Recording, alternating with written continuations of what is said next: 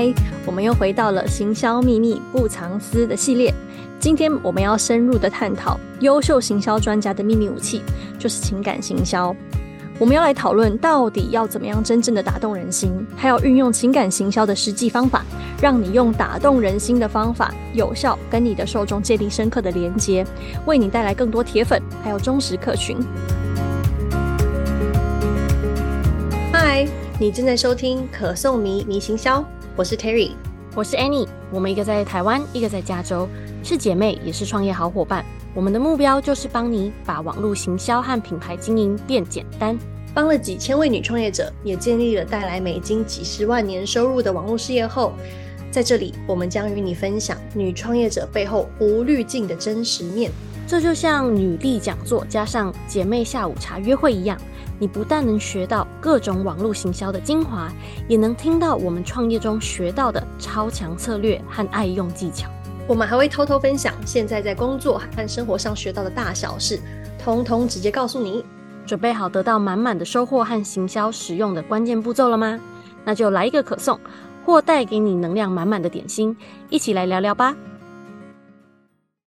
你知道吗？根据哈佛大学一位教授的研究，竟然有高达九十五 percent 的消费者购物的时候都会受到情感的影响。或许你现在正在想：哦，我才不是那种不理性购物的人，每一次我都会仔细的比较、研究、评估，然后才决定购买。你真的确定吗？你的决策可能早就不知不觉的被你的情感影响了。大部分的人在仔细研究着呃这个商品的规格、分析功能、呃特点的时候，其实已经不自觉的有了想要购买的念头。在 IG 研究产品的时候，只是透过找得到的资料来做比较，把自己的呃这个购买的欲望来合理化。那正是因为很厉害的这些行销专家都很清楚，我们人都是情感的动物，很容易被情绪驱动，所以不断反复运用情感行销的这个必胜秘诀。现在你回想一下，上一次让你印象深刻的行销活动、广告或宣传，我敢说，让你留下记忆点的绝对不是那个产品的功能或它的服务内容，而是某种你被引起的情感、你的感受，或者是你的渴望跟需求，对吧？这个就是情感的威力，它也正是成功行销的关键。所以，身为创业者、身为品牌经营者或者是行销人，你要做的就是唤起人们的情感，让他们跟你的品牌还有事业有更深的共鸣。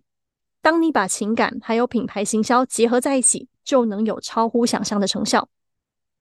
想知道到底要怎么样运用情感行销在你的事业还有品牌里面吗？相信我，这绝对不是只有行销部门的大企业才做得到，中小企业还有自创品牌也能够利用情感行销来增强品牌凝聚力还有吸引力。现在就让我们来好好讨论十个利用情感行销提升品牌力的好方法吧。利用情感行销的第一个方法，就是先彻底的了解你的目标受众和顾客，确保你的品牌跟事业能够满足他们的情感需求。这个是情感行销的第一步，还有关键核心。在这里跟你分享几个问题，帮助你更深的了解你的目标客群，他们内心深层的渴望。OK，所以仔细想想，他们最深的渴望是什么？是和人连结，呃，拥有更高的身份地位，寻找安全感，还是其他人类更深层的渴望呢？还有，他们在社交圈当中追求的是归属感。陪伴感，还是更多的支持或影响力呢？再来，他们是不是特别渴望有自我表达或自我展现的自由呢？最后，你的产品或服务能够满足这些深层的渴望跟需求吗？仔细思考，然后好好的回答这些问题，你就会对你的目标受众跟客群有更全面的了解。这样一来，你也能够依照他们的情感触发点来进行你的品牌定位，然后再结合有效的行销，精准点出这些渴望，而且描述你提供的产品或服务到底能够如何满足他们内心需求，还有这些深层的渴望。这样就可以让他们跟你的品牌建立更深刻的情感连接。那如果你想要进一步的了解如何精准找到目标受众的话，我们之前有分享过完整的十个问题，帮你精准定义理想客群，连接帮你附在 show note。听完这集后，等等接着去听吧。好，利用情感行销的第二个方法就是集结目标受众。在情感行销当中，建立共同体的这个概念特别重要。透过你和受众共同有的价值观跟信念，你能够把你的目标受众跟客群团结起来，也让他们觉得你们正在一起朝着你们共同的目标跟梦想前进。研究显示，将近八十 percent 的消费者喜欢跟拥有相同价值观的品牌购买。这就表示，如果你在经营品牌还有行销的时候，有强调你的价值观，就更有可能吸引那些和你有相同或类似价值观的目标受众。这里跟你分享三个好用的方法来建立你的品牌的共同体。第一个方法是厘清，然后分享你个人的为什么，你个人的 why。思考你开始创业或开始做个人品牌的原因，还有你想要实现的目标。你个人的使命其实就是你的品牌核心，所以跟大家分享这个你的 why，用热忱来打动人心。第二个方法是定义你的品牌价值观，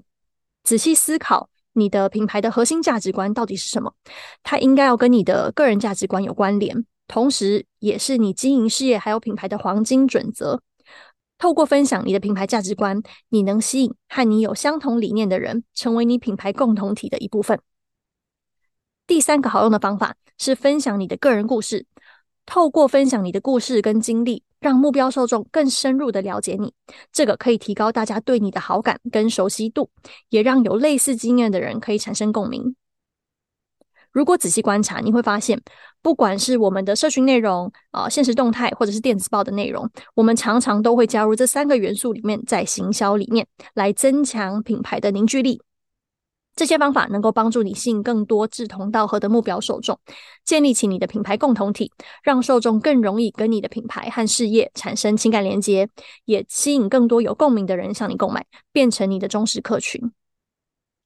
那如果想要更进一步的了解其他不为人知的经营品牌关键秘诀的话，连结也帮你附在 show note 里面了。这一集听完等等就可以去追听。好，利用情感行销的第三个好方法。就是运用色彩来触发人的情绪，色彩是很有力量的情感行销的工具，因为它可以勾起特定的情绪跟感觉，帮你立刻建立你想要留给人们的第一印象。所以在选择品牌的主要色系的时候，要确保这些颜色是不是能够让人感觉到你想要他们有的感受跟体验。那我举一些常见的颜色的例子，还有他们能够引发的情绪。红色引发的情绪通常是激情、能量，还有爱；蓝色通常给人感觉冷静、信任跟专业；绿色是给人健康、自然、平静的感觉；黄色呢，常常给人很欢乐、温暖、希望的感觉；紫色让人联想到奢华、创意，还有神秘感。用色彩来引起情绪是情感行销的大关键。而且有效的品牌色应该也要和你的价值观是一致的，也要能够呼应刚刚提到的你的目标受众的深层渴望。所以记得要聪明仔细的选择适合你的品牌、事业还有受众的品牌色，让人迅速产生你想要他们有的情绪跟感觉。所以记得要聪明仔细的选择适合你的品牌、事业还有受众的品牌色，让人快速产生你想要他们有的情感跟感觉。好，利用情感行销的第四个好方法，就是打造能够唤起情感的品牌声音。另一个强大的情感行销工具就是品牌声音，也就是你的事业跟品牌表达讯息还有行销的时候用的语气。选择品牌声音的时候呢，跟品牌颜色一样，记得选择和你想要唤起的感觉跟情感一致的语气。举个例子，如果你的目标客群是新手的爸妈，你提供的服务是教他们怎么样训练宝宝睡过夜。你可能会用给人有支持感，还有鼓励的语气，因为他们可能正处于一个困惑、身心累到不行的状态。那如果你的目标受众是喜欢用可爱、有创意的饰品来改造或者是呃装饰空间的人，你可能就会选择比较逗趣跟独特的语气，这种让人感觉是充满创意感的品牌声音。记得，一个能够唤起情感的品牌声音，是可以让你的品牌对受众来说更有个性，还有吸引力。利用情感行销的第五个方法，就是建立人性化的互动。现在大部分的品牌都在网络上跟他们的目标受众互动，那因为不是面对面的实体互动，常常这种线上的表达方式会缺乏人性，让人觉得呃冷冰冰的，或者是回复感觉好像很官方。那想要让人感觉到人性化的互动跟体验，你可以用更像朋友的语气，像是你在回呃电子邮件或讯息的时候，可以试着用更自然、更口语化的语气，避免让这些呃对话看起来好像是机器人的自动回复。当对方感觉自己受到你特别的关心，会立刻对你提升好感跟信任。那你也可以在适当的时机加入啊、呃，你的受众喜欢的惯用词，这样可以让你更快的拉近跟他们的距离。还有，也记得避免用太复杂的词或句子，因为这个常常会给人距离感，甚至会造成表达不清楚，反而会有反效果。所以记得用人性化的方式跟受众互动跟沟通，你就可以更快的建立他们的好感度跟情感连结。利用情感行销的第六个方法，就是瞄准目标受众的最大痛点，摸透目标受众面临的困扰，他们最大的问题、挑战跟痛点，然后透过行销有效的表达出来，让受众一接触到你就不自觉的立刻对号入座。仔细的描述这些人面临的挑战，让人觉得你对他们的问题彻底的了解，自然而然的引导他们感觉你是有办法提供他们一直在找的解决方案，用掌握人心的方式，立刻倍增他们对你的信任。利用情感行销的第七个好方法，就是清楚点出目标受众的理想结果。除了像刚刚说的点出目标受众正在经历的挑战，你也可以强调他们渴望的理想结果，还有正面的改变，还有你的产品跟服务是怎么样可以满足他们一直以来的渴望，帮他们体验到更美好的生活感受跟满足感。几乎所有的精品品牌都会用这个原理来操作行销，强调受众的内心渴望和他们想要的理想个人形象跟生活风格。那你可以在做行销的时候，具体描述使用你的产品或服务之后，目标受众的生活方式会产生什么样的正面的转变？是更轻松、更有效率、更具有品味，还是更有趣？或者受众渴望的正面情绪，像说快乐、满足、放松、安心之类的情绪。OK，所以情感行销可以帮助你跳脱传统行销常 focus 在产品功能跟服务项目的这个局限，让你的目标受众深刻的感受到你透过你卖的东西为他们生活带来的价值，还有情感上的满足，来增加他们购买的欲望。好，接下来利用情感行销的第八个好方法就是融入故事行销。你知道吗？好的故事可以帮行销大大加分，毕竟谁不爱听故事呢？特别是那些能够引起我们共鸣、让我们有同感，还有能够同理的故事。所以，你必须在行销文案还有社群内容里面加入故事的元素，让你的受众有同感，能够同理，也有参与感，让他们和你的品牌有共鸣。用故事行销的时候，最好是能够仔细加入各种感知，像是触觉、视觉、味觉、声音、气味，还有正面或负面的感受，这样人家才可以更容易的沉浸在你的故事里面。你的讯息也可以更有效的传递出去，也更让人印象深刻。如果你想知道我们怎么把故事跟行销结合的话，欢迎你直接加入我们的电子报，亲身体验我们是怎么加入小故事在每一周的电子报里面有效的行销。加入电子报的链接帮你附在 show notes 里面了，